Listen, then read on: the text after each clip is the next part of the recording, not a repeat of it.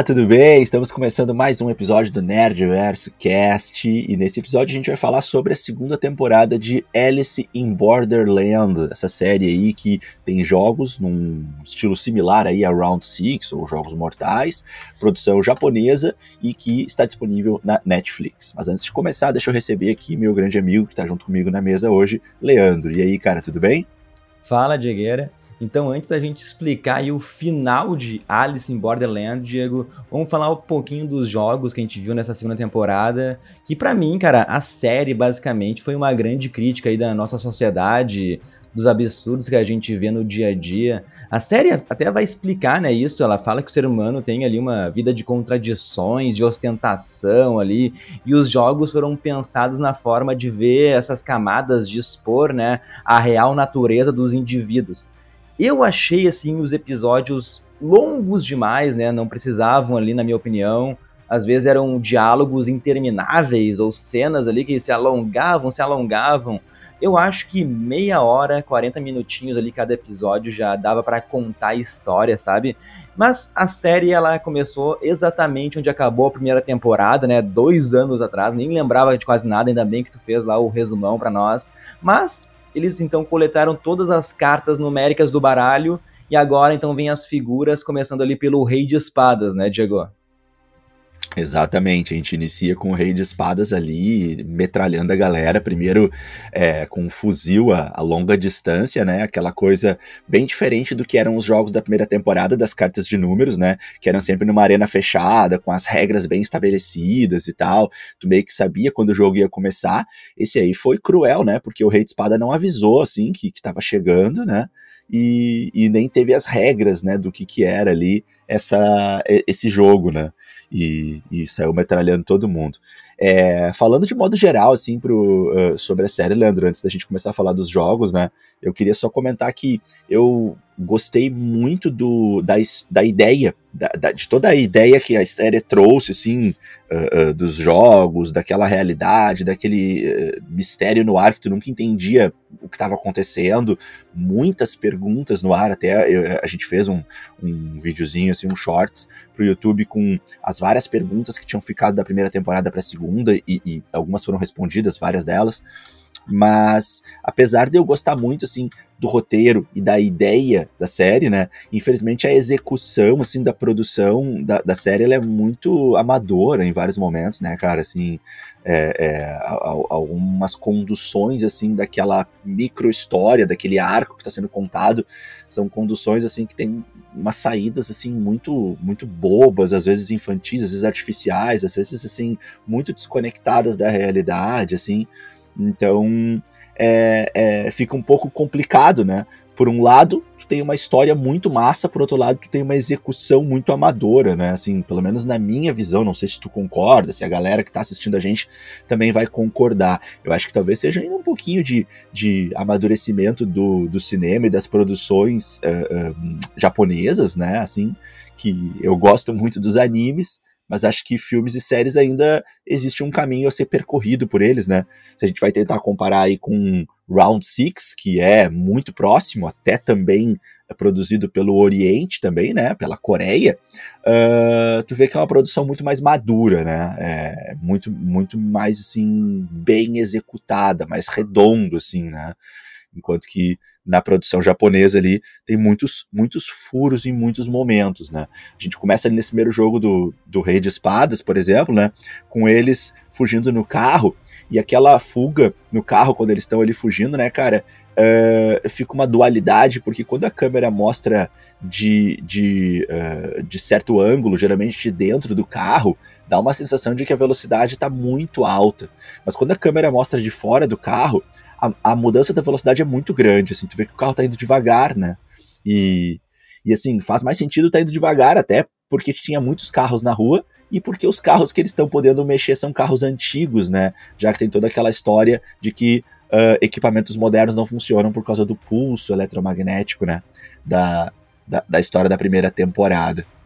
Sim, Mas e aí a gente avança, né, com essa Mas, fuga deles. E, e eu, bom, eu, fala, eu fala. acho que talvez essa, essa, essa estranheza é que a série ela é uma adaptação direta de um mangá, né? Então, eu não li o mangá, mas se eles forem pegar, assim, tentarem traduz, traduzir ao pé da letra o mangá pra série, vai ficar muito estranho, né? Porque a revistinha, a gente sabe que alguns absurdos, entre aspas, acontecem. Várias, várias vezes eu me irritei, né? Porque sai um pouco ali da realidade, por exemplo, lá a personagem que é a Chun-Li, ela a Kuina lá, que me lembra a Chun-Li, uma hora ela dá um chute no retrovisor uhum. lá, e o retrovisor, o retrovisor vai na cabeça do, do, rei, do rei de espadas lá, e o, e o cara fica desnorteado, sabe? Tipo assim, pô, isso aí é um exagero que não precisava. Ou até indo já pro final lá do Rei do Espadas, que ele metralha a guria sem perna lá. Pô, pra mim ela tinha morrido, né? Daqui a pouco ela tá rastejando. Morreu na hora. O... Tinha que morrer é? na hora, claro. É claro que depois do final da, da temporada que a gente vai explicar, pode responder isso, né, de alguma forma, assim, mais sim, filosófica. Sim. Ou então, a hora sim. que o Rei de Espadas também, ele dá o tiro na cabeça daquele outro, mais, daquele outro mais velho, porque o cara tinha morrido, depois o cara ressurge do nada, caminhando normal lá, então, algumas o coisas, agonia? assim, bem... É, algumas coisas beiram um absurdo, né, Diego? Sim, sim, sim. É, tem, tem, tem, muito isso, né? E, e até para mim, assim, o que me incomoda muito é, é, é assim, a, os momentos em que eles não tinha praticamente chance de escapar com vida, sabe? E escapa, assim, tem muitos momentos assim, né? Eu acho que uma vez ou outra tudo bem, mas é o tempo todo, sabe? Assim, eles escapam com vida de situações que eram praticamente impossível de escapar, né? Por exemplo, para mim, assim, o momento que a pessoa tá metralhando, Leandro, né? Uma coisa é um tiro, outro com uma pistola, aí talvez dê pra gente dizer que a pessoa consegue correr e se esconder atrás de um carro. Agora, uma metralhadora metralhando e não pegar nenhum tiro, né? Assim, muitas vezes eles escapavam muito bem, assim. Uh, então, isso para mim não, não, ah, não, não dá para ser toda hora, sabe, assim, o tempo todo, assim, só eles escapam, enquanto que os figurantes, assim, toda hora levam as metralhadas. Aliás, os figurantes eram muito burros, né? Assim, né? Eles corriam de peito aberto, né? Se esconder, assim, iam para cima do cara, daí, né? Então, é, essas questões, assim, sabe, que para mim são mais de, acho que de direção, sabe, Leandro? Assim, de quem dirigiu a cena, quem pensou na, na forma de executar essa parte, assim, eu acho que pensou de, de, de uma maneira que não, não ficou muito legal, assim, acho que essa montagem, sabe, é, é minha crítica, sabe, assim, a forma como essas cenas foram montadas, assim, para mim que uh, incomodou um pouco, assim. Agora, cara, os jogos eu achei muito legal, cara, curti demais, achei muito, muito massa, assim, ver a criatividade com que os jogos eram montados, né. A gente começou então com com esse aí do, do Rei de Espadas. Esse para mim até não, não é um jogo assim que eu achei legal, legal, mas é depois lá no final o enfrentamento com ele, né? Mas aí a gente tem uh, o próximo jogo que é o jogo dos containers e tem aquela aquele momento, né? Assim um pouco é, pitoresco, não sei qual a palavra que a gente vai trazer, né? Do, do personagem principal, acho que o personagem uh, central ali naquele grupo, né? Que enfrenta eles naquele, naquele jogo de times. Uh, que aparece pelado, né? Peladão ali, dizendo que acredita que essa é uma, uma forma também correta de se viver, faz uma boa defesa do seu ponto, né? E e tudo bem, errado ele não tá, mas com certeza é desconcertante pra gente que não tá acostumado com isso. E até rola uma certa brincadeira ali que eu não sei até que ponto foi intencional ou não, que sempre aparece algum item do cenário para tampar aí, né, a, a, as partes íntimas, né, pelo menos o, o nu frontal para não aparecer completo pra gente, né? Então a gente tem aí a aparição desse, desse time. E esse foi um primeiro jogo, então, né? Com um, conjunto de regras que a gente tem que ir tentando se familiarizar com elas, né? Não sei se a galera conseguiu aí a tempo, mas como é, esse jogo demora bastante para terminar, né? Acho que são dois episódios inteiros, assim, com um jogo praticamente. Então, é, acho que deu tempo da galera pegar, né, Leandro? Moral do jogo é, né? Dividir os pontos, encostou no, no, no, no outro personagem, rouba 500 pontos quem tem mais, né? Lembrando que uma coisa importante é, né? Daqui a pouco alguém poderia pensar, ah, mas aí por que não fica encostando várias vezes? Não dá, né? Tu encostou uma vez, a pessoa fica inativa. Daí ela não, não consegue mais pontuar nada. Daí ela tem que voltar até a base dela, encostar na base para reativar. Por isso que não dá para ficar roubando várias vezes em sequência, né, da mesma pessoa. Não pode fazer isso, roubar várias vezes da mesma pessoa a pontuação, né? E segurou na mão da outra pessoa, tu soma os pontos e, e joga uh, em dupla. Uma coisa que ninguém falou em nenhum momento, Leandro, e aí eu te pergunto agora para te passar um pouquinho aí a palavra. Dá para dar as mãos e jogar de dois? Não dá para dar as mãos e jogar de três? Será que não dá para somar três pontos de participantes aí? Ah, pois é, né? Não, é que nas regras não falaram de três, né? Falaram só de dois. Então eu creio que só de duas pessoas mesmo que dá para fazer. E eu achei legal, achei interessante o jogo, assim, né? Por causa das estratégias que foram estabelecidas, mesmo que às vezes os personagens tomam decisões meio burras, né? Mas eu achei bem legal, por exemplo, da equipe ali do Rei, Rei de Paus, né? Pô, o Rei de Paus aparece peladão, né? É, é a piada pronta, né, Diego? Mas legal que os caras se sacrificaram lá quando foram na base, né? Porque como tu falou, né? Quando um encostou lá no Tata, é Tata o nome do cara do boné, né? Daí ele ficou inativo e os outros três puderam encostar na base e cada um ganhar 10 mil pontos, né? Então achei, claro, né? Foi um sacrifício, né? Pô, um, um dos caras morreu ali, mas interessante. E quando também explicaram as regras, falaram que tu estava inativo e encostava na pessoa, a pessoa tomava choque, essa foi a primeira coisa que eu pensei, né? Pô, é, é muito fácil ficar inativo, ir lá e dar um choque na pessoa e deixar a pessoa paralisada por algum tempo, né? Então a, essa tática que o, que o nosso personagem principal ali fez também, né? Foi bem, bem interessante, Chico.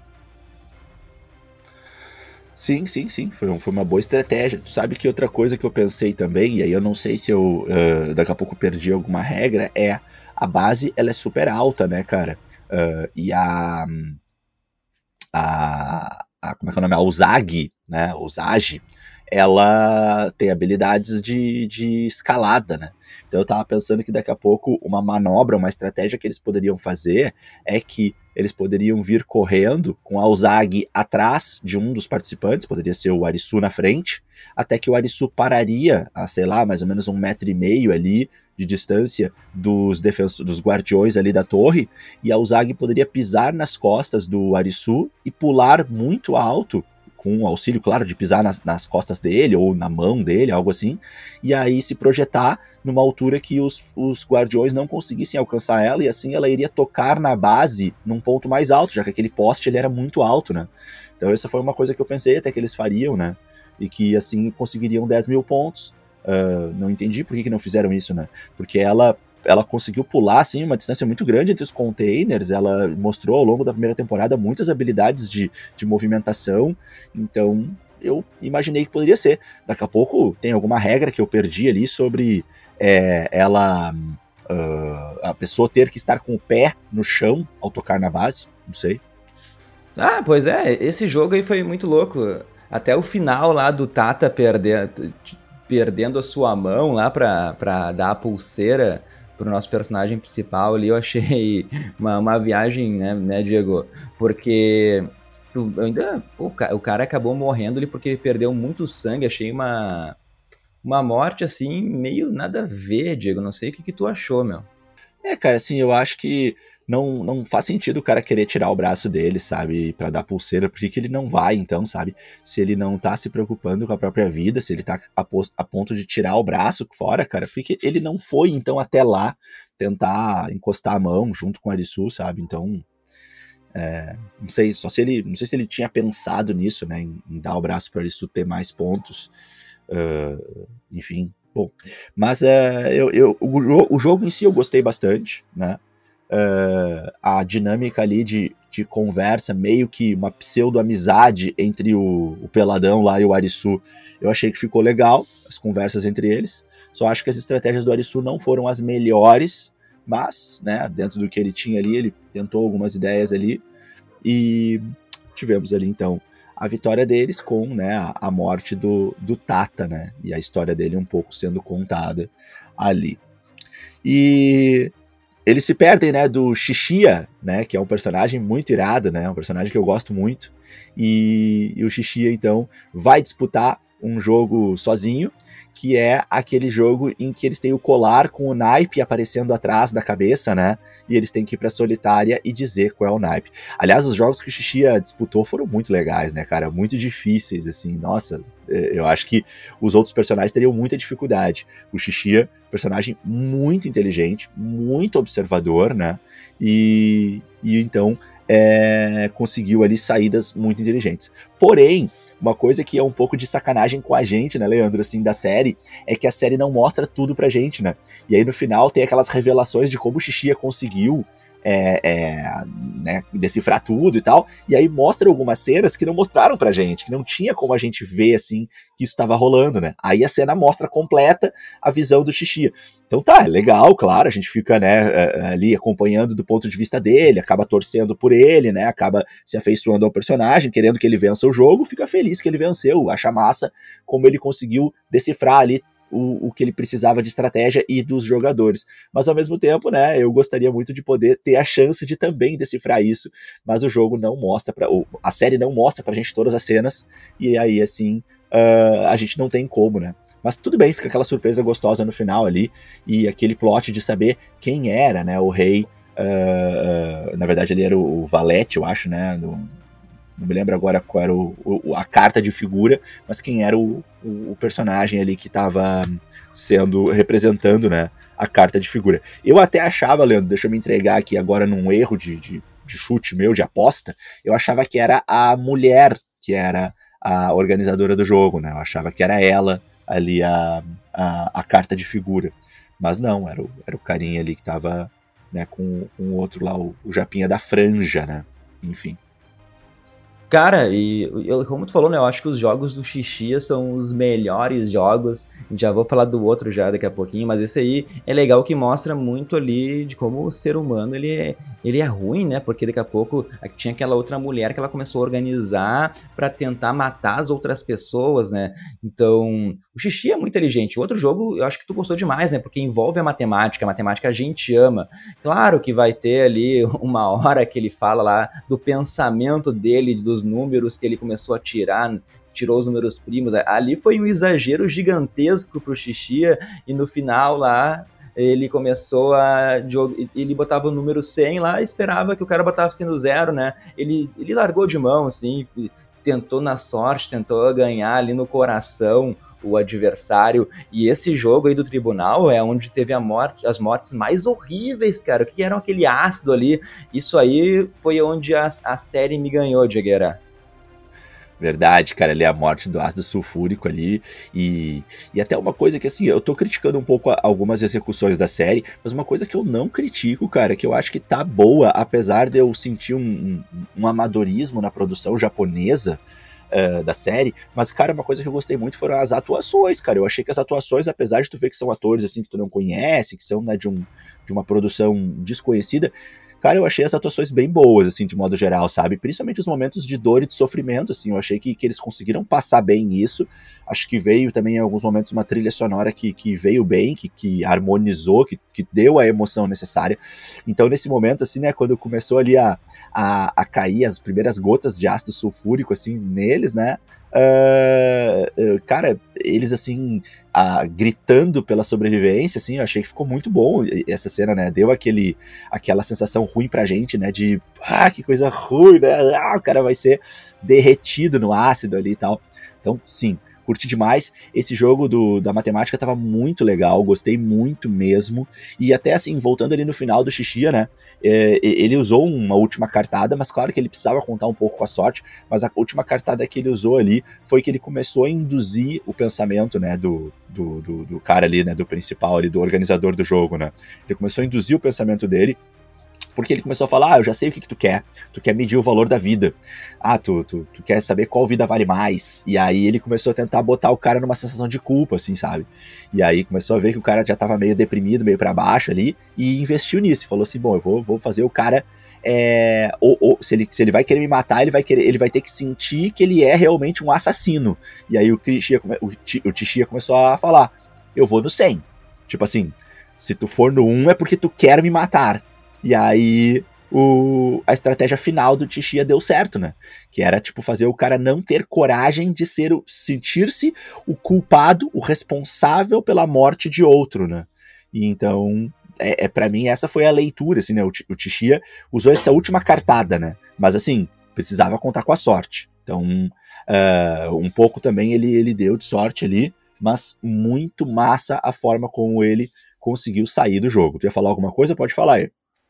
Não, não, eu achei muito interessante também ó, a, a, os cálculos matemáticos que apareciam na tela, assim, acho que destoou bastante dos outros jogos, né, tornou, uma, tornou mais legal também essa parte do tribunal aí, mas, cara, o, e o Titi, o Titia que era cirurgião cardíaco ali, né, na sua vida pós, antes do, do Borderland ali. E eu achei interessante também essas partes aí que contavam um pouquinho da história em flashback das pessoas. E eu queria te fazer uma pergunta, Diego. Eu lembrei disso durante a nossa conversa aqui, porque o nosso personagem principal lá, o Arisu, uma hora ele pega lá o miojo sabor bolo de morango, velho, ó. Tu teria coragem de experimentar aí o o miojo, o bolo de morango, até fiquei com curiosidade, velho, que saber qual é o gosto disso, sabe? Porque tu vê que é uma variedade gigantesca dos sabores lá no Japão, né? Nossa, cara, que loucura, né? Que coisa fora, muito, muito, muito fora da curva, fora da casa, assim.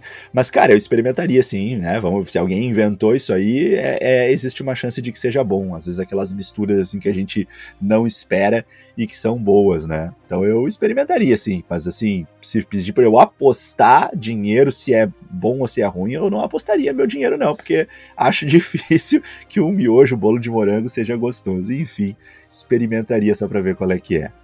E aí a gente vai tendo então jogos paralelos, né, rolando, e à medida que a série avança no meio dela, uh, começa a ir mais rápido a derrota, né, a, as derrotas vão acontecendo para os jogos e os reis e damas, rainhas, valetes, é, de figuras, porque outros grupos de seres humanos vão conseguindo fazer suas vitórias, né? A gente assiste mais detalhadamente os jogos do Arisu e também do Xixia, mas a gente vê em alguns momentos também que outros seres, vão, outros seres humanos vão conseguindo vencer alguns outros jogos, né?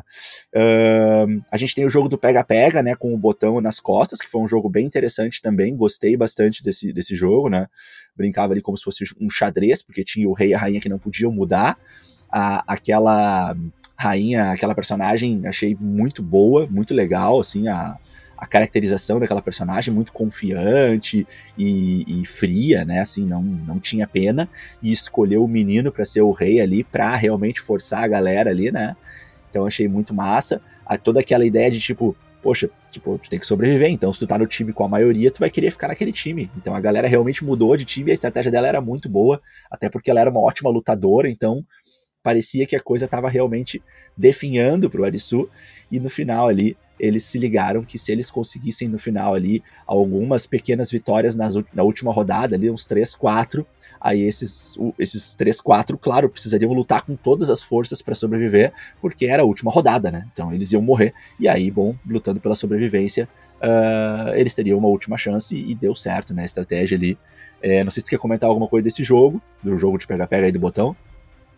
Ah, é interessante porque no final, porque é, é uma criança que tá em jogo ali a vida, né? Tu sabe que se tu for pro lado do time da rainha, a criança vai morrer. Pô, isso é pesado demais. E no final achei legal, né? Porque daí as 19 pessoas foram pro time que ia ganhar, né? Ninguém ficou do lado da rainha lá. Ninguém, ninguém é maluco, né? De, de perder a própria vida só por uma ideologia ali, né, Diego? Então achei bem interessante, mesmo que todos os jogos eles se alongaram demais, ao meu ver, como eu comentei ali no, no podcast no começo aqui, eu acho que eles poderiam resolver em um menor tempo, assim, os diálogos que nunca acabavam. Teve ali, bah, a, é, o, é a, o Zag, o nome da menina que faz o par com, com, Sim. com o Arisu, né? Arisu. Então, vai ela dá ali toda.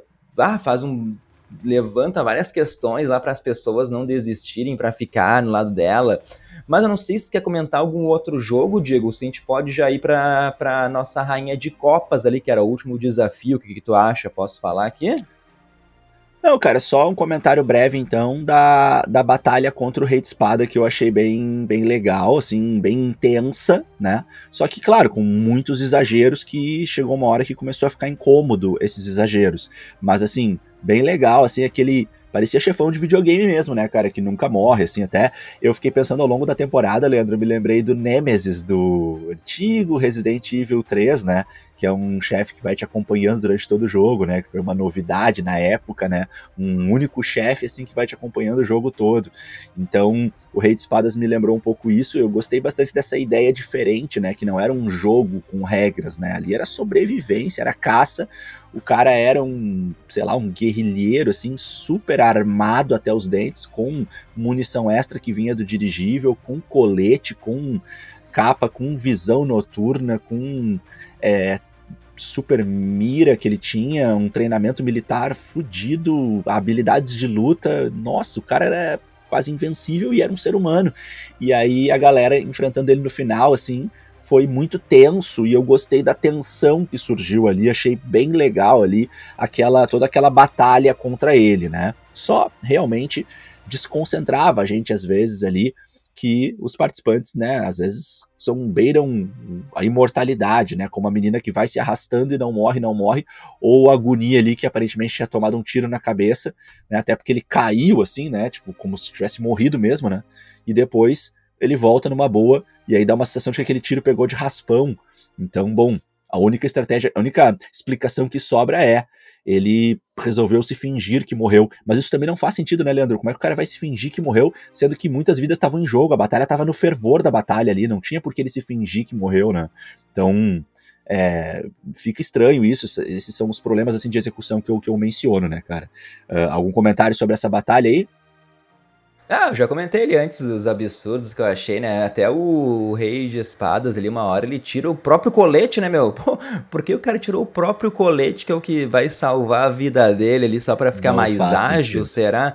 Não faz sentido, né, meu? Mas, vamos pro, pro último jogo, que é um jogo interessante. Aqui começa a ficar muito interessante a série daqui pro final, porque a Rainha de Copas é um jogo o mais simples possível, né? Só tinha que jogar a Cricket, o nome do jogo, né? Era é, três rodadas. É, isso. Isso, vai. É, Cricket. É, é, eram, eram três rodadas sem desistir, né? Mas não importa quem ganha ou quem perde ali. Era simples demais, né? Pra ser verdade. Então tinha que ter uma pegadinha. E aqui foi tipo assim: brincar com a mente do Arisu, tá ligado, Diego? O jogo não era resistência ou força ou inteligência. Era para ver o quão forte mentalmente o Arisu poderia ser, né, cara? Porque quando teve a pausa ali, a Mira, que ela foi apresentada pra gente no final da primeira temporada, né? A gente até se perguntou, né? Quem é Mira? Ela que tá responsável por todos os jogos? Não. Ela era apenas mais uma cidadã ali que ficou, quis ficar ao lado de Borderland, né? Então ela começou a falar que várias teorias do que era Borderland, e aqui eu acho que foi tipo assim uma brincadeira dos produtores, porque eu não acredito que isso tenha nos mangás, tá? Ela começou a falar que de várias teorias estavam rolando na internet, por isso que eu acho que é uma, uma, brincadeira com o pessoal aqui, né? Primeiro falou que eram humanos aí mil anos no futuro, né? Que fizeram já as mais loucas descobertas, manipulações de genes, ninguém mais morre, cura do câncer, e o Arisu tava em uma simulação de realidade virtual. Eu falei, bah, que loucura, né, meu? Né? Daí ela falou, não, brincadeira, né? Depois ela veio com uma outra teoria ali, né? Que a Terra, na verdade, foi atacada por alienígenas, né? Que apagaram a memória humana e que daí a elite da sociedade que se concentrava escondida mesmo, eles faziam ali apostas com androides e faziam esses androides participar de jogos que todos ali eram eram robôs, né, que receberam memória artificial, né? Mas de novo, tudo uma brincadeira da mira. E daí a terceira tentativa ali que eu achei que quase me convenceu também, né? Ela ela diz que é uma terapeuta, na verdade, né? Que o Arisu ele tá ali para lidar com a morte dos dois amigos dele. Cara, e ele começou a se convencer, né, que realmente criou esses jogos dentro da mente dele para lidar com esse trauma, né? Nessa hora eu fiquei pensando, Diego, uh, assim, cara, não tinha como isso ser verdade, sabe? Porque não fazia sentido tá todo mundo no hospital ali se teve vários episódios apresentando flashbacks e histórias de pessoas, sabe? Mas enfim, o Arisu quase desiste ali, e aqui entra então as cenas intermináveis de drama, né? O Arisu ali relembrando que tinha prometido que iria proteger o Zag, né? E todo esse vínculo que eles formaram aí faz com que todas as tentativas da Mira, é, é, essas tentativas falhem, né? Daí eles acabam o jogo de cricket, de cricket ali e vai dar as, vai ser dado as possibilidades aos sobreviventes da chance de escolher, né, se querem voltar para a vida real ou se querem se tornar aí, cidadãos permanentes de Borderland. Mas comenta aí o que tu achou de, de desse último jogo aí, Diegueira. Ah, eu acho que esse é um momento que, que, que praticamente salva a série, assim, eu achei demais, demais, demais, né? Como eu, como eu venho falando, né? Eu gosto muito de todas as ideias dos jogos, eu gosto da ideia geral da série, eu acho que a, a ideia, o roteiro é muito irado. E as execuções eu acho que pecam demais. Mas aí com esse, esse final, cara, foi, foi muito legal. Eu curti demais a personagem Mira, assim, muito massa a interpretação dela, aquele jeito meio insano, meio psicopata, né, sorrindo assim diante da, dos mistérios e do, diante da, da, da, dos fuzilamentos e de tudo que, que, aconteceu, ela rindo assim, achando tudo aquilo muito a princípio legal.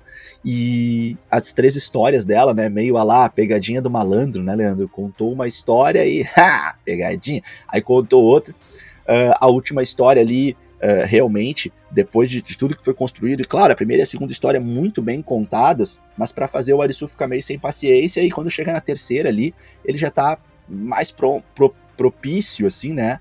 Propenso a aceitar a terceira história. A terceira história não vem com uma fantasia tão grande de futuro ou de alienígenas, ela vem com mais pé no chão, a terceira história, então ela ganha mais potencial de ser aceita por ele né? Ela pega num ponto que realmente enfraquece ele, que é a morte dos dois amigos, né? E traz toda aquela culpa de volta para ele, né? E, e, então é muito mais fácil convencer ele depois de toda essa volta que ela deu. Então é, é, é, é uma mecânica muito legal, assim, a forma como esse jogo psicológico é construído para pegar o Arisu e até a gente mesmo começa a, a ficar na dúvida durante um, no início da, da forma como ela conta do trauma ali, a gente até cai um pouquinho na, na, história dela, mas depois a gente já volta a pensar que não, não pode ser, ainda mais com a Uzagi ali tentando ajudar ele e tal, né?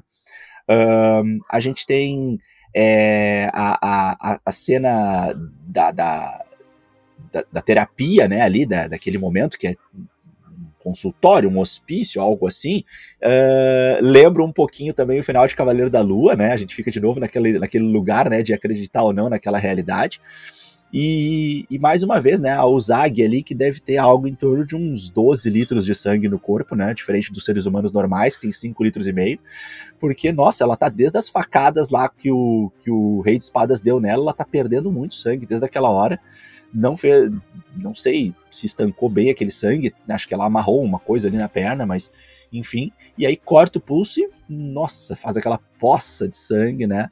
E aí quando tu pensa que ela morreu, ela ainda tá conversando com ele, né? Mas, cara, a gente vai pro final, né? Que o, o então o Arisu consegue resistir ao jogo mental, não desiste do jogo, e diz para ela então que vai jogar a última partida, né? A gente tem essa, essas três rodadas, né, Leandro, assim, do jogo de cricket, ou três rodadas do, do jogo, da última arena, do último game do jogo da Rainha de Copas, essas três rodadas não necessariamente são as três rodadas do jogo de cricket, né? O jogo de cricket é só um, um, um, um cenário, digamos assim. Porque pode ser, na verdade, as três histórias que ela contou, né? É, as três que ele tem que vencer. Ele tem que passar da última, né? que é a última lá, que pega ele e ele consegue resistir. Então ele terminar o jogo é meio que uma formalidade só, né? ela vence ainda para deixar aquela sensação, né, de tipo, bah, e agora será que vai dar problema? Ela venceu, mas não, é, é como tinha acontecido. E aí então vamos para uh, o desfecho, né? O que acontece agora, né, Leandro? Quer continuar aí e explicar pra gente? Posso, posso falar. É, como tu falou, né? Ela perde muito sangue, tem pessoas que tomam um tiro e ficam horas e horas ali sobrevivendo, mas tudo isso acho que daí o final realmente de Alice em Borderland vai explicar pra gente, né? Talvez a gente tenha um final que meio filosófico, tenham mais de duas interpretações, né? Eu vou dizer o que eu entendi, vou dizer a minha verdade, talvez eu nem sei do Diego, né? Talvez ele fale uma, ele entenda um, de outro jeito o final aqui, mas eu vou te falar, cara, vamos começar, né? Tudo começou com fogos de artifício, que na verdade a gente achava que era, né? Mas a gente viu no último episódio que eram meteoros que cruzaram ali o céu de Tóquio e explodiram ali no bairro de Shibuya, né? Pô, depois do Japão aí ter que enfrentar Godzilla, ter histórico aí de desastre natural com terremoto, tsunami, tem as bombas nucleares lá durante a Segunda Guerra Mundial, agora chegou a vez do terremoto, né, Diegueira? Passou um parênteses, a gente nem comentou é, a gente, a gente nem comentou sobre as fitas lá que eles acharam durante, durante a segunda temporada de uma mulher lá que falou que se lembrava dos fogos de artifício, que quando ela ia falar a verdade, ela acabou morrendo, né? talvez ela tivesse lembrado que na verdade era um meteoro que atingiu ali o bairro, né? Cara, então assim, ó, o Borderland para mim tipo, é uma espécie de purgatório, é um limbo ali, onde as vítimas elas ficaram as, onde as vítimas que ficaram feridas nesse desastre, elas lutaram para sobreviver lá dentro. Todo mundo que o Arisu conheceu, Diego, estava no mesmo lugar, né? E todos passaram por uma mesma coincidência. O coração ele parou ali por um minuto. Então, na vida real ali, passou-se um minuto, né? Mas em Borderlands se passa ali dias, né? Ao contrário do, do desse um minuto aí da vida real. Então, para mim, tudo aconteceu de verdade. As pessoas que foram enviadas para lá estavam infelizes com a vida, eh, precisavam de conexões para seguir em frente. Eu disse que é filosófico a saída para Borderland, né? Porque tá ligado, tipo assim, uma luta interna de cada um para encontrar uma motivação para viver, né? E a gente vê isso durante várias frases aí na temporada e faz sentido isso para mim agora no final o nosso próprio rei de paus lá falou, né, o nudista lá, ele falou que esperava que o Arisu encontrasse a verdadeira razão de viver, né? Ou como eu já comentei, né, aquela hora da Uzag, que ela deu um discurso motivacional no jogo de pega-pega lá, né? Que queria voltar para o nosso mundo lá e todo mundo teria uma segunda chance para recomeçar, Diego. Então, eu vejo esse final assim desse jeito. Não sei como é que tu enxerga. Não, perfeito. É, quanto ao que tu falou, não tenho que discutir. Essa parte é a parte que, uh, é, para mim, é, é, a, é a leitura única, né? Essa parte. O que cabe é dentro disso algumas interpretações dentro. Tipo assim, uh, quem organizou esses jogos, né? Que, que, existe alguma entidade, algum ser espiritual, uh, sobrenatural? Existe alguém que organizou isso? Porque por, por que, que eles passaram pelas mesmas experiências juntos, né? Para mim, assim, o lance é um lance, sei lá, espiritual ou mental, mas acho que espiritual, talvez, porque eles estavam, tipo, num limbo, né, entre a vida e a morte, e aí eles tinham que lutar pela vida. Tanto é que muitos não conseguiram resistir, porque, para quem olha de fora, bom, foi um mega, uma mega catástrofe e muitas vidas foram perdidas, muitas pessoas morreram e algumas pessoas sobreviveram. Mas sempre tem aquelas várias sobrevivências que a gente já viu várias vezes no nosso mundo real, né? Que chegam a desafiar a gente, né? Daquela pessoa que, sei lá, o navio afunda e a pessoa fica três, quatro dias à deriva no mar e consegue ainda sobreviver, ou a pessoa que fica, sei lá, dois dias é, é, abaixo dos escombros de algum desabamento e a pessoa é resgatada pelos bombeiros com vida. E tu fica pensando, nossa, como é que a pessoa sobreviveu, né? Embaixo. Então, às vezes a pessoa sobrevive a um acidente e, e, e, a gente fica assim, né, pensando, nossa, como que a pessoa conseguiu sobreviver? E outras pessoas às vezes morrem de mortes muito mais banais, né? Então acho que a ideia é essa, é a luta da, pela sobrevivência, por querer viver, é a luta pelo quanto que tu quer ainda viver. E essa luta por querer voltar a viver, por querer reencontrar assim a vontade de viver, de lutar pela sua vida, é que foi retratada nos jogos, né? Uh, então é, é, essa ideia para mim ela tá, tá bem assentada, né? Eles estavam para os seres humanos um minuto ali, mais ou menos, ou talvez um pouco mais, pensando assim dos resgates dos bombeiros, né, Leandro? Assim, um minuto ali, acho que até seria uh, o momento em que o coração parou de bater, mas aí nisso o Arisu já foi encontrado e foi de repente trazido para um hospital, ou pelo menos recebeu um atendimento. Mas até ele ser retirado dos escombros tem mais do que um minuto. Agora, com certeza, bem uh, foi bem menos tempo do que a gente acompanhou na série, né? Mas aí é aquela coisa, dentro do, daquele, daquela ilusão que eles viveram, que, que não, não sei se ilusão é uma palavra boa, mas dentro daquela realidade que eles estavam vivendo, o tempo se passou diferente. E sim, eles estavam lutando pela vida. Quem lutou mais realmente conseguiu é, voltar e ter uma segunda chance, né? A, a, única coisa que eu, que eu jogo aqui pra gente pensar é: existe algum ser organizando isso? Porque senão eles podiam cada um viver uma luta individual, sem conexões, entende? Eles não precisavam necessariamente estar conectados, assim, né? Cada um podia viver uma realidade diferente, um outro poderia viver um outro tipo de, de situação que simulasse uma luta pela sobrevivência, não necessariamente dessa forma com o jogo, com as cartas, né? Uh, mas, de repente, uma explicação simples poderia ser: não, é só porque a catástrofe foi a mesma para todos eles. Então, como a catástrofe foi a mesma para todos eles, estavam ali, todos eles então viveram a mesma experiência juntos, né? Até a gente tem um termo para isso, né, que já foi retratado em outras séries, que é a EQM, né, a experiência de quase morte, né? Que é aquela experiência que às vezes a pessoa até lembra ou não, mas que muda a vida da pessoa quando a pessoa passa por uma situação que ela praticamente morre, mas volta, né? Então, essa é a leitura que eu faço. E uma pergunta que eu acho que não foi muito bem respondida, Leandro, não sei se tu tem alguma teoria para ela, é por que das cartas, né? As cartas, será que tem alguma explicação uh, do porquê que elas entraram? Assim, isso que para mim não consegui encontrar uma teoria para isso. Cara, também não, não tenho teoria para as cartas, mas eu concordo mais com a tua com a tua última fala ali, que é uma experiência que todos vivenciaram do meteoro, né? Todos estavam nessa quase morte, não existe uma, uma entidade maior por trás organizando ali foi apenas eles lutando mesmo pela sobrevivência e quando eles voltam para o mundo real eles se esquecem, né? Mas tem aquela pequena lembrança quando os, quando os dois vão naquela, naquela máquina de pegar comida ali, né? Meio que, ah, será que eu não te conheço de algum lugar, né? Talvez, né?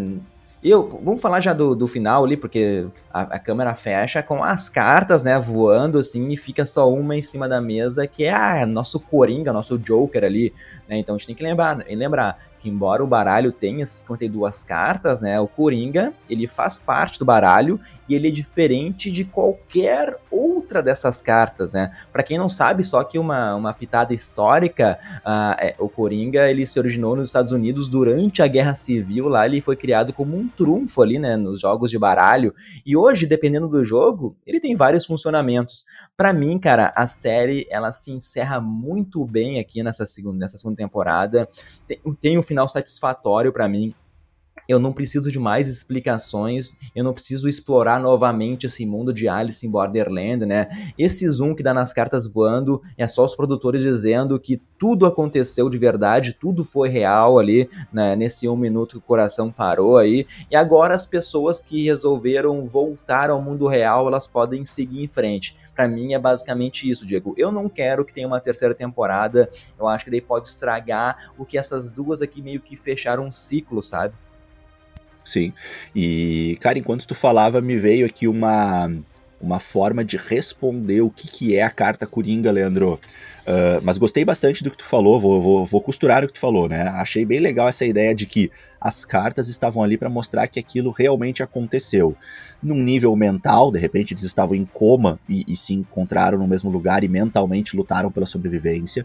Num nível espiritual, elas estavam indo para morrer, mas algumas conseguiram lutar e voltaram. Não sei se nível espiritual ou nível mental, não sei se coma ou morte e, e, consegue voltar. Mas, enfim, elas estavam realmente unidas de alguma maneira e lutaram juntas e viveram essa. Todas elas viveram juntas esses jogos, né? Uma coisa que é um pouquinho chata eles não lembrarem disso, mas ao mesmo tempo, uh, ok, tudo bem, dá, dá para aceitar isso numa boa. E, cara, voltando às cartas, sabe o que, que para mim é o Joker, Leandro, o Coringa? Eu, eu tive aqui um, um, uma ideia, formulei uma, um pensamento de tentar explicar. Para mim, o Coringa é a última carta, no sentido de que agora uh, tem um último jogo, que é o jogo da vida delas, que é o que, elas vão fazer com essa segunda chance que elas vão ter na vida delas. Então, o, o, o, Coringa, que é a carta final, agora a última carta que não apareceu e que agora foi revelada, é isso: é tipo, tudo pode acontecer, Agora elas têm a liberdade de, de, de, de fazer o que quiserem com as suas vidas, porém elas tiveram uma segunda chance, e agora é o mundo real, e o mundo real também tem crueldades, também tem injustiças, também tem escolhas difíceis para serem feitas, né? E ainda eles vão ter que lidar com as consequências desse acidente, né? Muitos deles aí vão ficar com sérias consequências, perder um braço, perder uma perna, perder uma movimentação, capacidade respiratória, deformação no rosto, vão ter consequências, e eles vão ter que agora ver o que eles vão fazer com a vida deles, afinal eles lutaram para ter uma última chance, então para mim a interpretação é essa, cara, assim, achei, é, encontrei aí, saquei essa, essa, essa última leitura aí e vou, vou ficar com ela aí, para mim essa é a interpretação. Ah, cara, achei, achei bem bonito aí essa tua, tua leitura, Diego. Ah, bem, bem legal mesmo. Mas a gente fez esse resumão aí de mais de 8 horas de Alice em Borderland aqui em praticamente 40, 50 minutos, né? Claro que muita coisa a gente nem comentou, por exemplo, as vegetações nos prédios lá que lembra muito The Last of Us, os mundos pós-apocalípticos, meio que ficou sem explicação isso, né? Me... Hum. Talvez para mostrando a passagem de tempo que é diferente de lá, da, da vida real, mas muito bonito, cara. Achei os efeitos especiais muito legais. Eu acho ainda que o cinema japonês está um pouquinho atrás do cinema coreano ali, né? Eu acho que pô, é só tiver Round Six, Parasita, eu acho que são coisas superiores. Talvez tenha a explicação que é uma adaptação de um mangá, né? E mangá, às vezes, tem coisas mais, mais absurdas que, conhece, que acontecem, e quando tu traz pra tela, às vezes não pega muito bem teria que ler as revistinhas ali para saber o que realmente acontece. Agora até fiquei curioso, Diego, acho que eu vou ler. Mas eu, eu acho que fechou muito, é, eu acho que fechou muito bem esse ciclo. Eu não quero que tenha terceira temporada, já comentei aqui, porque Também esse final aí, mais filosófico, foi legal. Eu, eu, a série, eu não tava gostando muito, assim, tava me sentindo cansado de ver os episódios sendo longos demais, mas esse final, assim, me surpreendeu, achei ah, muito bom. E dando aqui a minha nota já para Alice em Borderland aqui, eu daria um 7,5, Diego. 7,5? Boa, boa. É, eu, eu, eu gostei bastante do final. Eu acho que o final ele, ele consegue explicar pra gente por que, que alguns é, nunca morrem, ou, escapam dos tiros, ou levam tiros e sobrevivem, né? Aquilo que eu tava criticando acaba sendo neutralizado com esse final, né, Leandro? Por que, que o Zag perde tanto sangue e não morre? Porque não necessariamente as regras do nosso mundo físico precisam se aplicar àquela realidade. Afinal, aquilo estava acontecendo ou em um nível mental ou em um nível espiritual, e não se tratava tanto de constituição física e regras da física, e mais de força de vontade, de querer lutar pela vida, algo mais conceitual.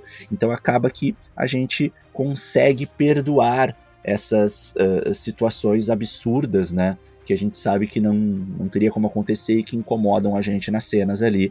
Então fica um, justificado. Ainda assim, Uh, algumas coisas eu acho meio estranhas ali, assim, na, na, nas construções das cenas. Como tu falou, concordo. É, acho que o cinema japonês ainda uh, precisa amadurecer um pouquinho ali, né?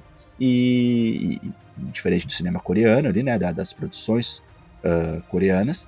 Uh, a minha nota para a série eu vou dar uma nota um pouco mais alta, porque eu gostei bastante da, dos roteiros e das ideias, tá? A minha nota para a série é 7,8, uh, mas ainda assim, né? Uh, não é uma nota tão alta, não vamos passar de 8 aí, porque é uma super, super produção. E, só para fechar minha fala, sim, concordo que é, não tem que ter mais nenhuma temporada, cara. Se tiver, vai estragar. Tomara que não tenha. Fechou muito bem, é isso, gostei. Esse é o final da história. Só faria sentido uma nova história se começasse com outros personagens, né? A Borderland com outra catástrofe. Mas aí eu acho que ia ficar meio repetitivo. A gente só teria a graça de acompanhar outras, outros personagens e outros jogos. Acho muito arriscado, tomara que não tenha, tá? Acho que ficou legal, ficou redondo aí. Fechou. E é isso, então. A gente finaliza aqui o nosso podcast de Erice em Borderland. A gente está curioso para saber o que, que, vocês acharam. Então, traz para a gente aí teus comentários, tuas impressões, tua nota, o que, que vocês acharam. E também, se tiver alguma visão diferente aí da nossa sobre alguma teoria alguma explicação, traz para a gente conversar que a gente vai adorar falar sobre o assunto. O Nerdverso volta a qualquer momento com várias outras coberturas, como a gente faz de costume. Muito conteúdo ainda vem por aí. Obrigado pela tua audiência, pela tua audição, visão aqui com a gente e até a próxima. Valeu, galera. Tchau, tchau.